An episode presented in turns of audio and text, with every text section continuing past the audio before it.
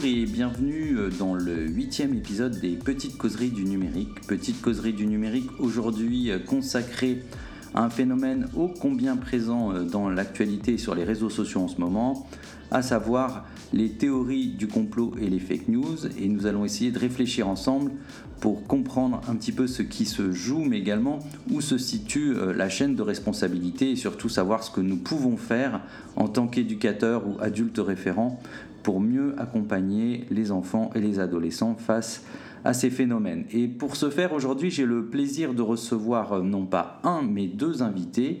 Euh, tout d'abord Vincent Bernard, qui est médiateur du numérique dans l'Est de la France et qui euh, fait beaucoup de formations et de sensibilisation de parents, de professionnels autour de beaucoup de sujets, dont celui-ci. Mais également Laura Tailloni, Laura Tailloni qui est journaliste et qui, outre son métier de journaliste, fait beaucoup de prévention, de sensibilisation également, mais cette fois-ci à destination des enfants et des adolescents. Laura, je te laisserai la parole après si ça t'embête pas. Je vais pas du tout être euh, très, je vais pas du tout être courtois. Je te prie de m'en excuser. Euh, et euh, je voulais tout de suite embrayer sur les, les, premières questions euh, que nous avons reçues en préparant l'émission, et notamment une question que bon nombre d'adultes se posent, Vincent, à savoir bah, quand on parle de fake news et de théorie du complot aujourd'hui, euh, en quoi ça consiste De quoi parlons-nous euh, Surtout quand on euh, passe ça à la moulinette du numérique, puisque le moins qu'on puisse dire, c'est qu'il y a quand même eu de grandes évolutions à ce niveau-là. Ah, c'est vrai que déjà, dans un premier temps, il est important de, séparer les deux et de, comprendre ce qu'est l'une et ce qu'est l'autre. donc, du coup, la, fake news, c'est une fausse information qui euh, généralement euh, pour objectif délibéré de, de, tromper le monde, de manipuler l'opinion, notamment euh, comme pendant les, les, élections présidentielles. Euh, une théorie du complot, par contre, elle, c'est une croyance, c'est une croyance euh, individuelle qui voudrait que, généralement, c'est un peu le, le schéma qu'elle suit toutes, c'est qu'il y aurait un, un, groupe caché ou un, un gouvernement qui aurait des intentions machiavéliques. Mais finalement, la, théorie du complot, elle, se situe vraiment du côté de l'individu qui croit à ces choses comme euh, une tentative pour lui euh, d'expliquer le monde. Ok. Est-ce que juste, j'ai l'impression qu'on a un tout petit problème de son. Est-ce que tu pourrais essayer de, de, monter le son, qu'on t'entende un petit peu mieux parce que tu, tu es très lointain. Euh, merci beaucoup. Euh, merci pour cette pour cette précision, euh, Vincent. Euh, autre point que je voulais soulever avec toi aujourd'hui, c'est bah, en préparant l'émission, il y a un petit mot que tu aurais bien aimé qu'on rajoute et que je n'ai pas pu rajouter faute de place dans les éléments de communication que nous avons, parce que ce n'était pas par manque d'intérêt, qui était le petit mot panique morale. tu, en ce moment, tu parles beaucoup de de ce triptyque euh, fake news, euh, théorie du complot et panique morale. Euh, en quoi y a-t-il un lien et qu'est-ce que tu appelles panique morale aujourd'hui sur Internet? Bah, Disons alors pour pareil, pour travailler par comparaison, par rapport à la, théorie du complot, la panique morale, elle, partage un certain conservatisme ou une peur du changement. Par contre, si la théorie du complot, elle, elle s'attache à un groupe d'individus qui serait malveillants. La panique morale, elle repose plus sur des, euh, pratiques culturelles. En fait, on, remarque aussi dans le temps que le, progrès technologique est toujours associé à une panique morale. En, son temps, l'imprimerie euh, a suscité ses craintes. Ensuite, on a eu Flipper, on a eu le rock'n'roll, euh, les jeux vidéo et euh, les smartphones et les écrans, comme on les appelle euh, habituellement. Donc selon toi, aujourd'hui, euh, euh, les, informations qui sont souvent divulguées autour de, des outils numériques et au sens large des écrans sont parfois utilisées à des fins un petit peu de, de, de, de moralisation de la société et des, de la manière dont ils sont utilisés? Voilà, d'un côté, il y a une certaine moralisation, et de l'autre côté, il y, a, une peur de l'inconnu. C'est vrai que c'est des, des aides, le, numérique a une, accélération qui est euh, assez rapide, qui se passe dans des, euh, des, environnements qui sont très spéculatifs, où il y a des normes euh, enjeux financiers. Et c'est vrai qu'on peut avoir l'impression que est face à des alchimistes qui, qui expérimentent des choses sans trop en connaître les conséquences. Et ça, ça vient alimenter, alimenter les craintes. Et on remarque que, alors, autant les craintes, pour moi, sont légitimes, autant quand on voit qu'elles viennent attacher la santé, la, santé mentale, un peu en, en défiant la recherche scientifique, parce que jusqu'à présent, les, les dangers ne sont pas avérés scientifiquement. Euh, c'est dans cette articulation-là que, euh, se joue craintes et que certains vont pointer du doigt. Donc en fait, euh, aujourd'hui, c'est important en effet peut-être de rappeler à ceux qui nous écoutent que le, on va dire que les, les, la recherche scientifique sur ces questions-là en est assez balbutiement, que les, éventuels soucis qui sont pointés du doigt, même s'il en existe, euh, sont euh, souvent euh, liés à la manière dont on les utilise et, et, du coup mal, en rappelant juste que ce ne sont que des outils et que du coup nous avons tous une capacité à, à pouvoir agir sur notre manière de, de les utiliser. Justement, Laura, puisque on parle d'un petit peu de, là on vient de parler un peu des adultes, toi, ton, tu as une formation de journaliste, je crois, et je vais te laisser te présenter la, particularité des actions que tu, tu entreprends, c'est justement, d'après ce que j'ai compris, de vouloir euh, contribuer à, à l'éducation, euh, ce qu'on appelle l'esprit critique euh, des, des, adolescents. Je crois que tu fais pas mal d'interventions dans les établissements scolaires. alors déjà, je vais te laisser te présenter, puis après ça, je te poserai une question. Ok. Alors oui, effectivement, je suis journaliste du coup dans le média de, proximité Borny Buzz, animé par l'association La Passerelle.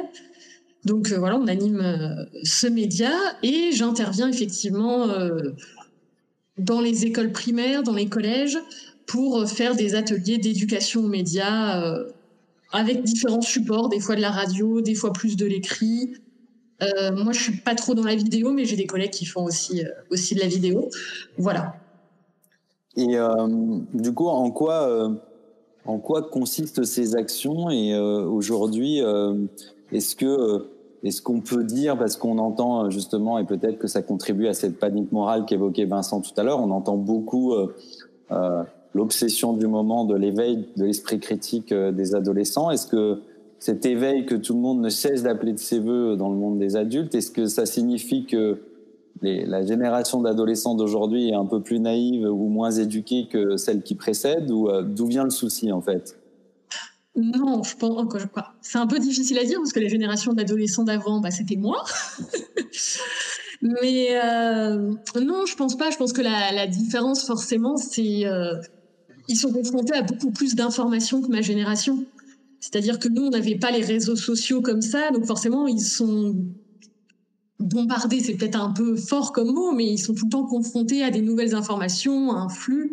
Donc, je pense que c'est ça la, la, différence majeure. On peut pas dire faire une généralité et dire les ados de, maintenant sont, plus naïfs que ceux d'avant. Pour répondre à la première partie euh, du coup de la question sur les, les, ateliers que je mène, bon, il y en a différents, je vais peut-être pas tout, tout détailler, mais on, alors il y a des ateliers euh, radio où le voilà l'objectif c'est de réaliser une émission de radio. Donc ça c'est ce que je fais au collège hors du temps scolaire, donc une heure par semaine. Donc ça permet vraiment de, de prendre le temps. Donc il y a voilà il y a une première séance où réfléchit sur le sujet. Après, il faut choisir un angle, il faut choisir euh, les, les formats. Est-ce qu'on fait plutôt des interviews, des micro-trottoirs? Est-ce qu'il y a quelqu'un qui fait une chronique? Les interlocuteurs. Et après, alors, on... c'est vraiment plus sur l'aspect euh, pas trop technique. C'est-à-dire qu'effectivement, euh, ils sont confrontés, on, ils voient les micros, les ordinateurs, mais tout ce qui est montage, c'est vrai que l'objectif, c'est pas de les former à la technique, mais plus de les former à comment se fait l'information. Donc ça, c'est vraiment l'objectif de ces ateliers-là. On a aussi des ateliers qui se font pendant les, alors les EPI, enseignement pratique interdisciplinaire au collège. Et là aussi, l'objectif, c'est de, réaliser une émission radio, mais dans des délais beaucoup plus courts. Et là, l'objectif, c'est de leur montrer bah déjà euh, qu'est-ce qu'il y a comme format à la radio, qu'est-ce que c'est une ligne éditoriale, Et dans ces séances, on a aussi une séance qu'on appelle appelait face, qu'on appelle face à face, qu'on appelait battle avant, mais ça avait tendance un peu à déraper si on les appelait battle, et où l'objectif c'est de prendre un sujet et voilà, ils doivent défendre euh, un point de vue qui n'est pas forcément leur. Et donc vraiment l'objectif à travers ça, c'est leur montrer bah, comment on construit un argumentaire, même si on ça va pas forcément avec ce qu'on pense, et leur montrer à quel point ça peut être facile finalement de, dire ce qu'on ne pense pas. Et, par rapport aux médias radio, euh, et là je qui est un média que j'affectionne particulièrement, donc je ne peux que que partager cette, euh, ce, souhait de vouloir le transmettre aux jeunes générations. Ils sont plutôt réceptifs parce qu'on pourrait se dire, euh, bah voilà, euh, la radio c'est un peu un média de vieux. C'est quelque chose qui, auquel ils adhèrent ou, Ils connaissent, mais c'est vrai qu'ils ont une. Ils connaissent par exemple parce que leurs parents vont l'écouter dans la voiture. Donc c'est et eux ils sont de façon générale, c'est plutôt tout ce qui est les, les, les, formats divertissement à la radio. Ça va être voilà les, les battles, les rappeurs qui vont chanter, ce genre de choses. Donc c'est vrai qu'ils connaissent le média, mais ils n'ont pas forcément l'aspect information du média. Donc ils savent pas forcément comment ça marche, mais ils ont un intérêt. Et c'est vrai que c'est assez pratique comme média parce que c'est ça leur permet de s'exprimer. Voilà, plutôt que par l'écrit où ça peut être un peu plus compliqué, la, la voix c'est quelque chose qu'ils arrivent assez facilement à s'approprier. Et du coup, euh, bah, question euh, qui, est logique après, après euh, ce que tu viens de nous expliquer. Est-ce que ça fonctionne ou est-ce qu'ils en redemandent? Est-ce qu'on voit des résultats? Comment est-ce qu'on peut mesurer ça du coup Alors, c'est vrai qu'on n'a pas de, mesure vraiment, mais on, bah, on voit déjà qu'il y a des, élèves qui, reviennent pour les ateliers. Donc euh, ça varie selon les années, mais il y a des, des, fidèles qui reviennent, qui repartent, c'est un peu. Mais on voit qu'ils comprennent euh, le fonctionnement. C'est-à-dire qu'au départ, évidemment, ils donnent un peu toutes les idées, c'est un peu tout en vrac. Puis au fur et à mesure, bah, l'idée de la hiérarchisation, l'idée de la ligne éditoriale, à qui on s'adresse. Donc du coup, comment faut formuler ce qu'on veut dire en fonction du public auquel on s'adresse? La réflexion sur les questions il y a toujours le classique, les 5 W, qui, quoi, ou comment, pourquoi.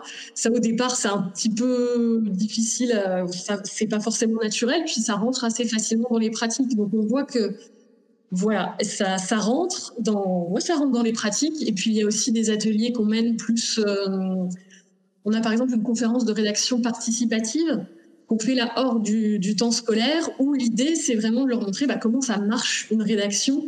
Donc, euh, on prend un temps, tout le monde dit, voilà, ils suivent l'actualité, qu'est-ce qu'il y a eu dans l'actualité. Au bout d'un certain nombre de, de post-it, on prie l'actualité, bah ça, est-ce que c'est plus de la culture? Est-ce que ça, c'est politique? Est-ce que ça, c'est société? Et à partir de là, chaque, euh, on fait des petits groupes, chaque groupe a sa propre rubrique, il doit hiérarchiser et trouver des titres aussi.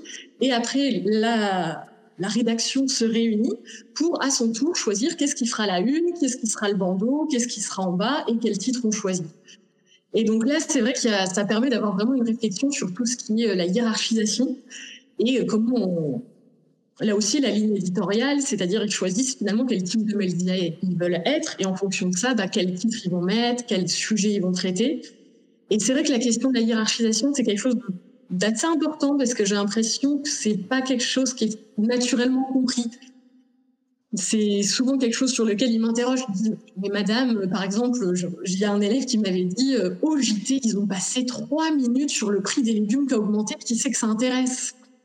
Donc c'est vrai qu'il faut, expliquer, ben voilà, ça s'adresse à tel public, donc, ils vont mettre ça en avant pour ce public-là. Effectivement, si ça s'adressait à, des adolescents de 12 ans, c'est certainement pas ça qu'ils auraient mis en, avant. Voilà. Je, me suis un peu étalée. non, non, mais c'est intéressant parce qu'une fois encore, ce sont des questions qui sont assez récurrentes et je pense que euh, on a tous euh, pas mal d'idées reçues par rapport à ce qui peut être fait par l'éducation nationale ou par des intervenants extérieurs, mais sans jamais vraiment savoir parce que au final, quand les enfants rentrent de l'école, ils sont rarement très euh, bavards sur ce qui s'est passé. Et donc, c'est intéressant aussi d'expliquer aux, parents que oui, il y a des actions d'éducation aux médias qui sont menées. Oui, ça peut porter ses fruits. Que contrairement aux apparences, euh, quand on présente bien les choses et qu'on utilise des outils appropriés, on peut réussir à susciter euh, l'intérêt de, y compris des entre guillemets jeunes générations. Euh, en, en, préparant évidemment l'émission, on a reçu également Vincent une, question d'une maman qui est maman d'un ado de 15 ans et qui bah, déplore un peu ce que bon nombre d'adultes, je pense, qui nous écoutent constatent, à savoir que euh, bah, la presse, on ne peut pas dire que ce soit le média favori des, adolescents. Euh, et elle déplore qu'ils euh, ne lisent pas la presse et ne s'informent que sur les réseaux sociaux. Et euh, elle se demande bah, comment faire, est-ce que c'est bien et comment peut-elle agir en tant que, maman? Alors déjà, c'est vrai, il faut comprendre une chose, il faut, il faut comprendre qu'est-ce qu'implique l'information via les réseaux sociaux. Et c'est vrai que euh, les réseaux sociaux, on est dans une configuration où c'est l'information qui vient aux internautes et non pas l'internaute qui va à l'information comme à travers le moteur de recherche. Ce qui veut dire que euh, sur un réseau social, la manière de s'informer est dépendante des personnes avec qui on est en contact et qui partagent ces informations. Là, on est confronté généralement à ce qu'on appelle le fameuse type de filtre, que les personnes avec qui on est en contact, euh, ce sont des personnes avec qui on partage des affinités, avec qui on partage aussi certainement euh, les mêmes opinions, les mêmes croyances. Donc il va y avoir euh, cette ligne de filtre qui est un renforcement de savoir qu'on va se retrouver enfermé dans nos préférences, avec en plus des algorithmes qui aident un peu, qui un peu à ça. Donc là, je pense que le, premier truc tout simple euh, à conseiller aux adolescents et aussi à s'appliquer à nous en tant qu'adultes, c'est que dans nos flux, dans nos listes d'amis, euh, s'abonner à des médias qui n'ont pas forcément nos opinions, même des opinions radicalement opposées, et aussi avoir dans nos contacts des, personnes euh, avec qui ne partage pas, qui, qui, pensent différemment, qui prennent d'autres horizons, cultures, voire d'autres pays, histoire euh, d'élargir un maximum euh, nos horizons. oui. en fait, ce que tu es en train de nous expliquer, c'est que le problème des réseaux sociaux, c'est que bah, ils sont les algorithmes qui font fonctionner les réseaux sociaux sont là pour faire en sorte qu'on y passe pas mal de temps et donc ils nous servent des informations qui sont là pour nous faire plaisir ou qui vont nous conforter dans nos idées. Donc c'est pas forcément le médium idéal pour aller éveiller l'esprit critique puisqu'ils ont plutôt tendance très facilement à justement nous enfermer dans une seule et même bulle d'opinion. On l'a vu euh, récemment avec le mouvement des Gilets jaunes qui au départ euh, était euh, quelque chose assez dynamique, spontané, avec pas mal d'informations. Et puis quand on regardait ce qui se passait sur les pages Facebook, on a vu qu'à un moment ça a complètement dégénéré parce que euh, certaines informations qui étaient distillées, qui étaient fausses, ont énormément circulé de par la communauté qui a été générée et c'était proposé par les algorithmes. Est-ce que c'est ce que tu voulais dire? Voilà, oui, avec le, bémol fait, hein, qui est d'un côté, il y a le travail des algorithmes, effectivement, mais euh, il faut bien savoir que changer, on ne pourrait pas tout lire, on ne pourrait pas tout suivre. Donc, euh, les personnes qui les développent sont obligées de choisir certains critères. Euh, ils ont choisi cela. Et par rapport à ça, on a aussi une tendance naturelle de notre cerveau euh, à filtrer naturellement euh, pour s'économiser aussi du temps parce que euh, on ne pourrait pas tout suivre. Donc, le, le tri, il se fait à la fois d'une manière informatique, mais aussi d'une manière neurologique, si on veut dire, neurobiologique, à vouloir filtrer et de, se retrouver, de se retrouver dans notre soi. Et néanmoins, le, conseil que tu as donné, je pense qu'il est important de le rappeler. Et c'est vrai que euh, si nous faisions tous l'effort en tant qu'adultes également de pas forcément acheter le journal qui correspond, ou en tout cas si on l'achète, de pas forcément acheter que le journal qui correspond à nos opinions, qu'elles soient politiques ou autres, ou nos centres d'intérêt, ou également de s'abonner à des flux d'informations euh, par le biais des réseaux sociaux ou d'autres newsletters qui ne correspondent pas uniquement à euh, nos centres d'intérêt, nos, euh, nos croyances, quelles qu'elles soient. C'est aussi un moyen d'entraîner son cerveau et de, de contribuer à le maintenir en alerte et ce qu'on appelle ce fameux esprit critique en fait. Voilà. Et bah, pour les ados, c'est important de discuter avec eux, parce que euh, au travers des, informations qu'ils peuvent euh, rechercher ou sur lesquelles ils peuvent, partager, c'est aussi une, une réflexion sur euh, le monde qu'ils sont en train de comprendre et qu'ils essaient de comprendre. Et qu'ils essaient de comprendre dans l'entre-soi, parce que le, groupe est important à cet âge. Et dans ce, cet entre-soi, il y a besoin d'apporter un peu d'adulte et de, aussi de contradiction et de, de différence et, d'ouverture.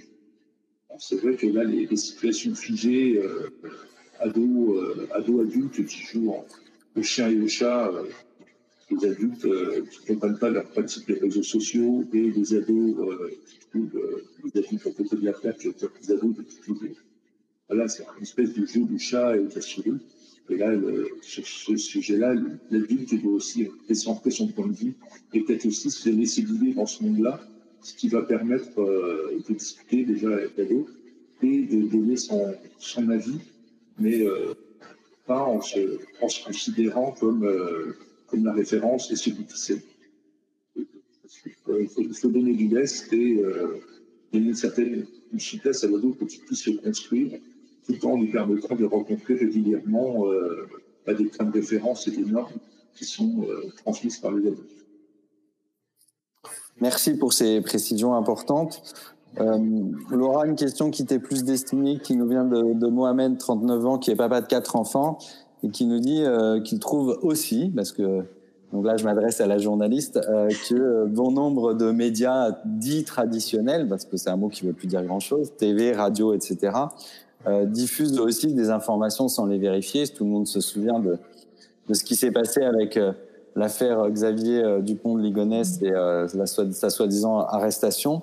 Et que du coup, ça devient compliqué aussi en tant que parent, en tant qu'éducateur, de montrer l'exemple euh, et de pouvoir dire bah, attention à, ce que tu fais quand on voit que les adultes sont quelque part aussi, allez, un peu déconnants. Euh, comment faire du coup euh, face à ça en tant que parent, en tant qu'éducateur? Bah, déjà, l'exemple de Dupont de Ligonnès, il est intéressant parce que c'était le Parisien qui avait sorti cette information. Et je sais pas si vous vous souvenez, mais juste après, justement, que c'était révélé bah, que c'était une mauvaise information, ils avaient sorti un gros dossier pour expliquer comment ils en étaient arrivés à sortir cette information et à quel moment c'était ça s'était avéré faux, qu'est-ce qu'ils n'avaient pas respecté comme règle pour ça.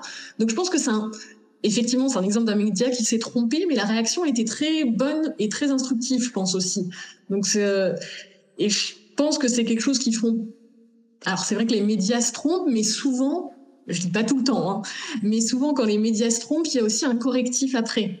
Et on a tendance à plus se souvenir de l'erreur de départ que du correctif. Bon, un exemple un peu plus lointain, mais qu'on a déjà, des élèves nous ont déjà évoqué, c'est l'exemple de, de Tchernobyl où effectivement c'est dans les médias que c'est sorti que le nuage ne passerait pas la frontière, mais finalement il y a aussi eu un correctif qui est sorti après dans les médias. Donc c'est vrai qu'il faut... Voilà, on se souvient souvent de l'erreur, mais pas forcément après du correctif et de l'explication et de tout ce qu'il y a derrière.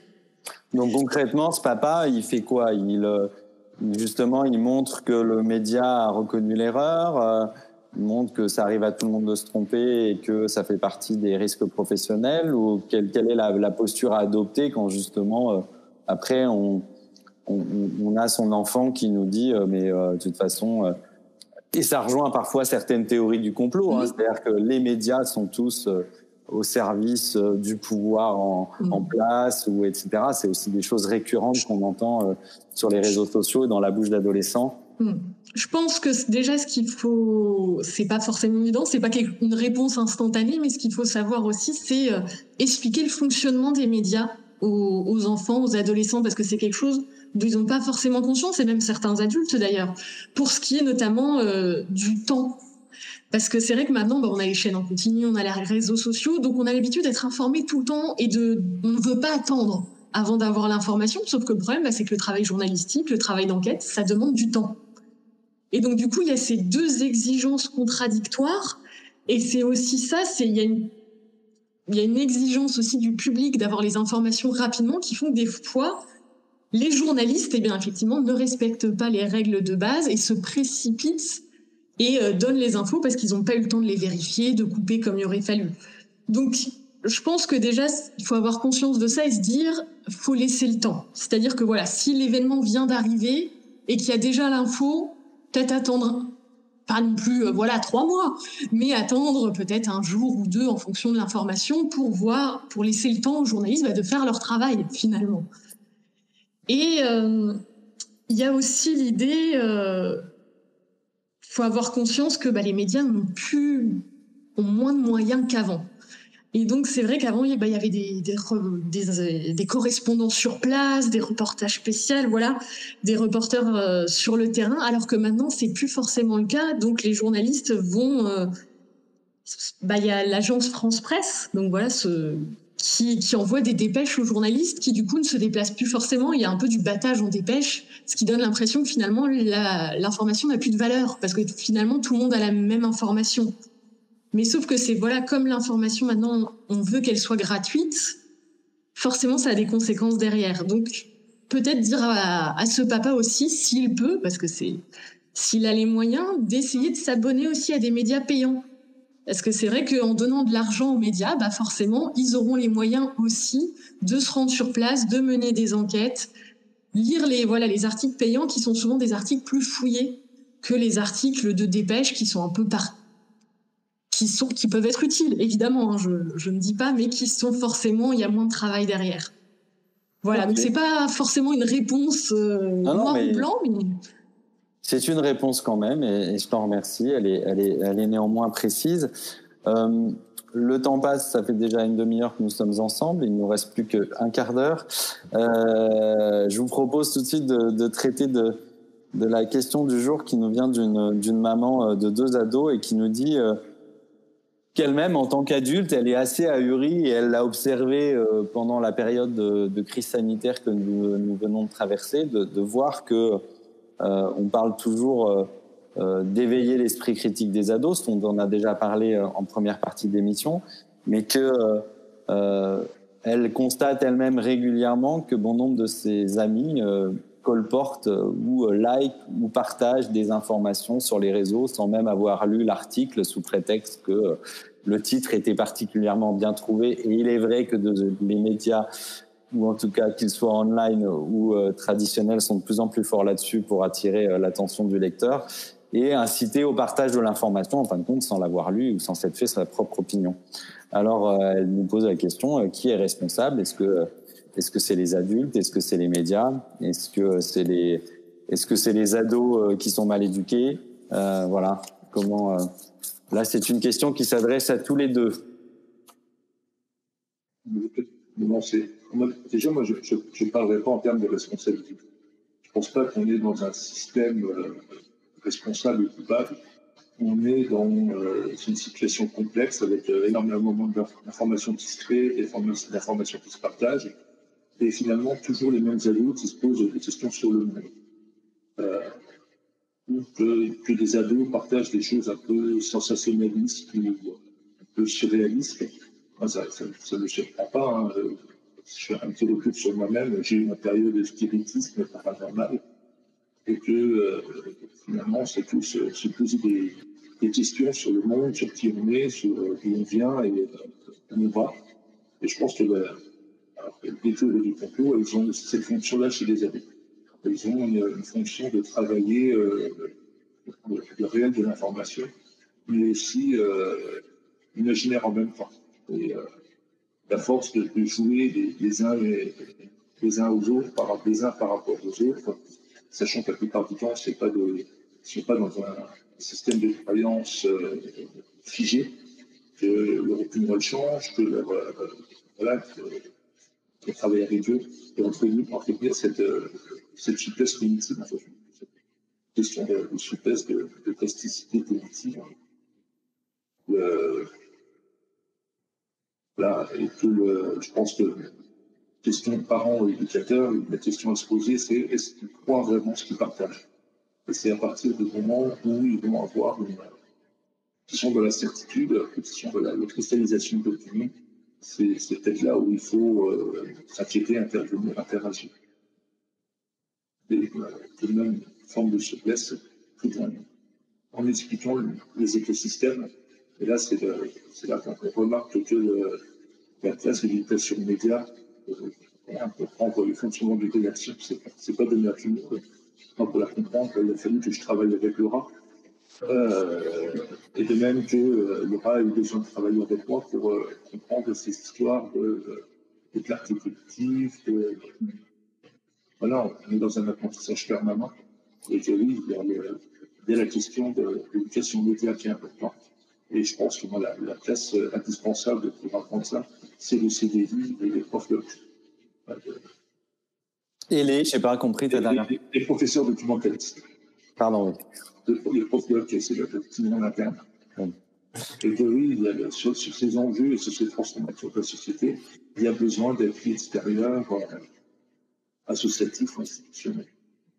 Mais du coup, euh, euh, né néanmoins, il en ressort que euh, quand on a souvent tendance à montrer du doigt, en effet, une fois encore, les pratiques numériques adolescentes, y compris sur euh, le partage et l'échange d'informations, euh, euh, nous autres adultes, dans notre, dans nos propres pratiques, nous sommes souvent loin d'être, d'être exemplaires. J'ai éventuellement un exemple ou Mais vas-y. Alors, il y a, il y a le, il y a toute la, toute la question du glyphosate, par exemple, hein, sur la dangerosité du produit, on a remarqué que le service public a déraillé. Et euh, alors, un qui me, concerne et que je suis plus près, qui est euh, la question de l'autisme virtuel, où on a vu que le, la docteur Dupont-A et sa théorie euh, totalement folle, elle a été euh, relayée euh, par un volet spécial et par des, euh, voilà, par des, médias de service public. Et c'est là que on se rend compte à, finalement de la complexité du monde lequel on est, parce que même les journalistes euh, peuvent se laisser avoir, pose un peu, et on se que le, bah c'est toute la, la, chaîne des créations du savoir et de la science qui n'est pas maîtrisée par les journalistes. Mm. Et que euh, à la médiation numérique, on va de plus en plus être obligé d'associer une médiation scientifique. Justement, comprendre comment fonctionne la recherche euh, d'où elle vient, quelle méthode, la validation par les pairs, euh, qu'est-ce qu'une revue crédible, comment on peut la reconnaître. Un peu comme euh, finalement on apprend à reconnaître un, article de presse euh, qui serait euh, conforme ou non conforme. Euh, la même chose, euh, le même savoir et les mêmes compétences sont pas acquéries pour les articles scientifiques.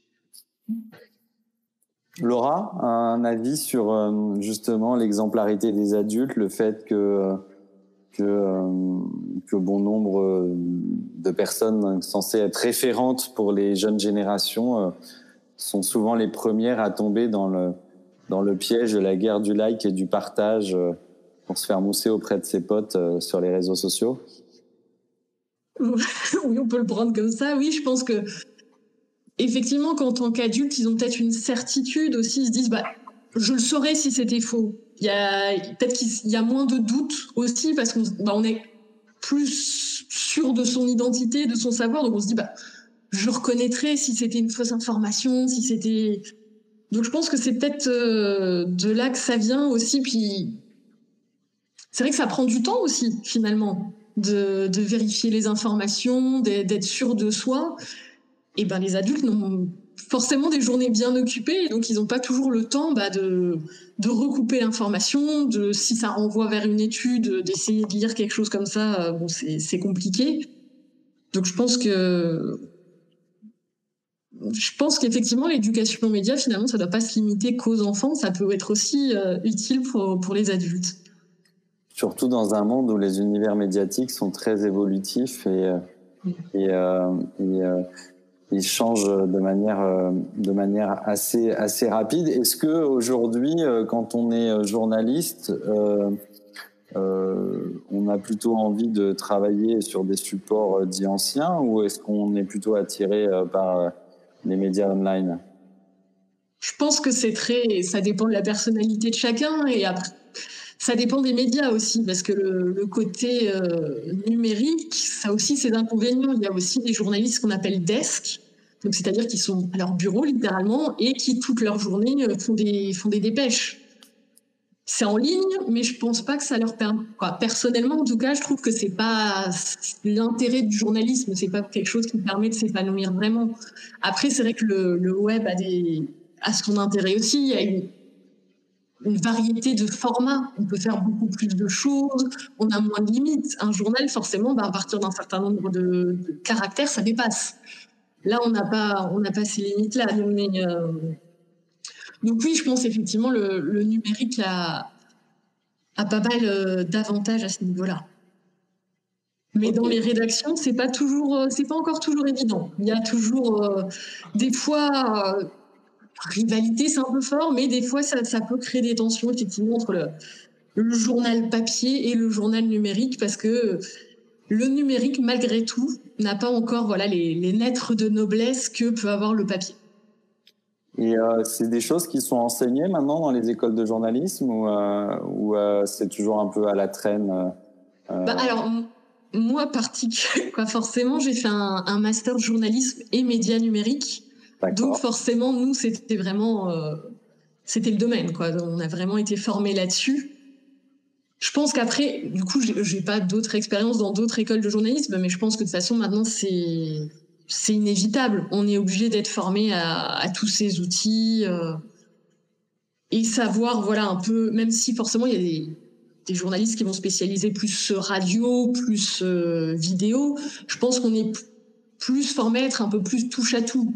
Je vais pas, je, je pourrais pas être JRI, mais euh, je sais à peu près me débrouiller.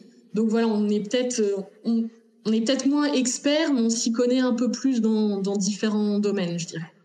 Alors, pour ceux qui nous écoutent, JRI, c'est journaliste reporter d'image, euh, c'est-à-dire les personnes qu'on voit souvent sur des chaînes d'infos, notamment, pas que, mais qui font un peu tout, qui portent la caméra, posent les questions et ont préparé les questions en amont et sont chargés de rentrer à la rédaction pour faire le montage et euh, balancer ça à l'antenne. Euh,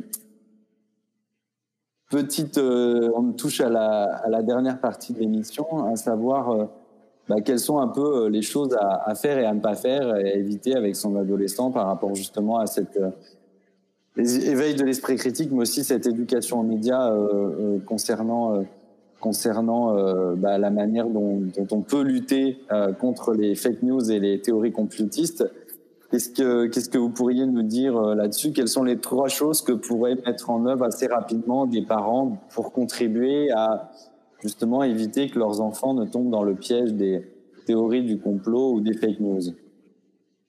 Je ne sais pas qui veut commencer.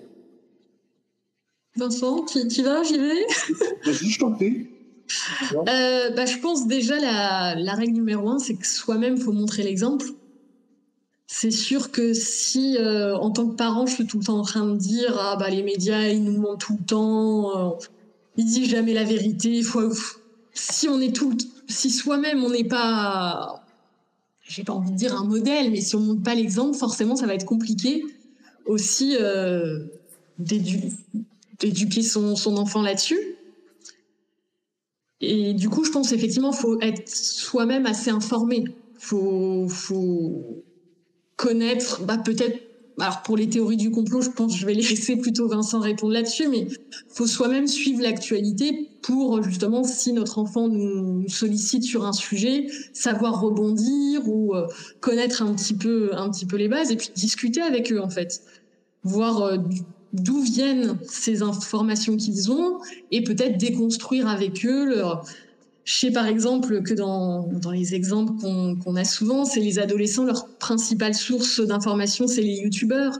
Donc peut-être leur expliquer aussi comment ça marche, parce que la frontière entre information et publicité pour les pour les youtubeurs est assez fine. Donc euh, voilà, je pense que la discussion, c'est la base, on va dire. Vincent? Euh, effectivement, là, moi je dirais, je, je suis assez d'accord avec Laura sur, sur la discussion, forcément. Euh, aussi, toujours bien insister qu'on euh, on a le droit de changer d'avis, on a des régimes, que euh, les ne changent pas d'avis. Euh, ça produit une tolérance euh, vis-à-vis de l'adolescent, mais euh, faut aussi s'appliquer à soi.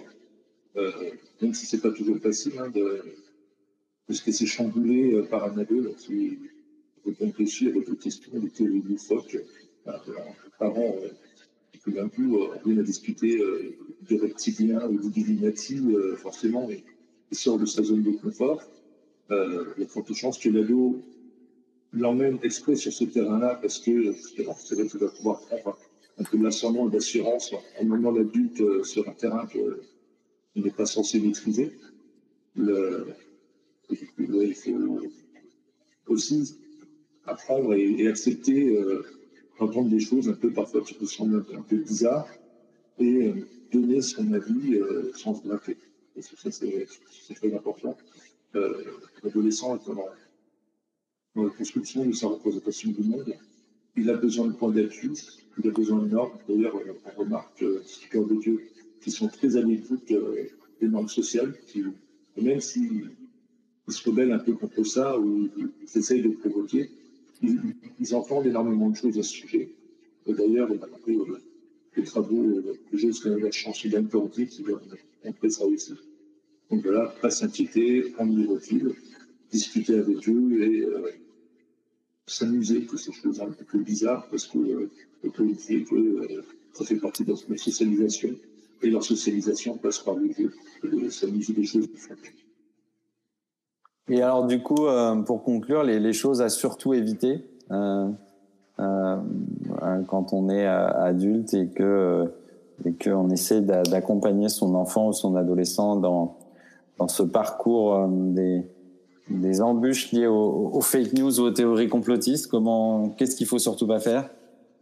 Ben, je pense qu'il faut déjà avoir un, un, travail sur soi, hein, peut-être que les choses dont on est soi-même intimement convaincu, elles ne sont pas aussi légitimes qu'elles le sont. Peut-être commencer aussi à, déconstruire sa propre, euh, réflexion, euh, ne pas tomber dans, dans plein piège, euh, la précipitation au sujet des algorithmes, le danger des écrans, le danger des jeux vidéo, euh, puisque là aussi, hein, pour moi, c'est un peu les de des ados euh, sur les planètes morales des adultes. Parce il y a d'énormes similitudes euh, au niveau du raisonnement et de la logique de ces choses-là. Et euh, donc voilà, toujours accepter de, de, remettre en cause ces certitudes et euh, faire confiance à la recherche. C'est un peu notre, euh, la, la boussole du moment. Laura? Oui, alors peut-être juste euh, ne pas se précipiter, je dirais. C'est vraiment euh, l'idée euh, en général, c'est...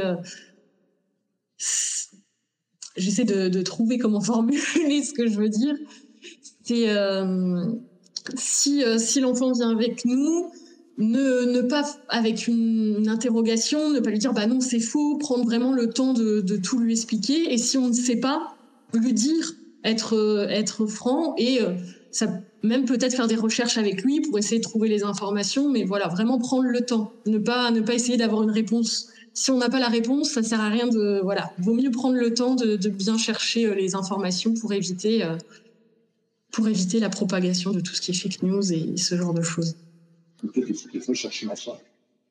Oui, mm. chercher ensemble euh, peut aussi faire partie des apprentissages réciproques, voire même dans certaines situations d'une inversion des rôles qui mm. peut s'opérer et qui peut être assez euh, positive euh, d'un point de vue éducatif dans euh, l'identification, pourquoi pas, d'une chaîne YouTube qu'on trouverait hyper intéressante mm. et qu'on aurait envie de, de partager avec ses parents et de pouvoir confronter après les points de vue et les opinions et aussi la, la véracité des informations. Il est déjà 18h46, le temps a filé très vite. Euh, on arrive au terme de, de l'émission. Est-ce que vous voulez parler de, de ce que vous voulez donner euh, le site de, de, votre association et de, et, euh, de votre site d'information, euh, peut-être, qui est oui.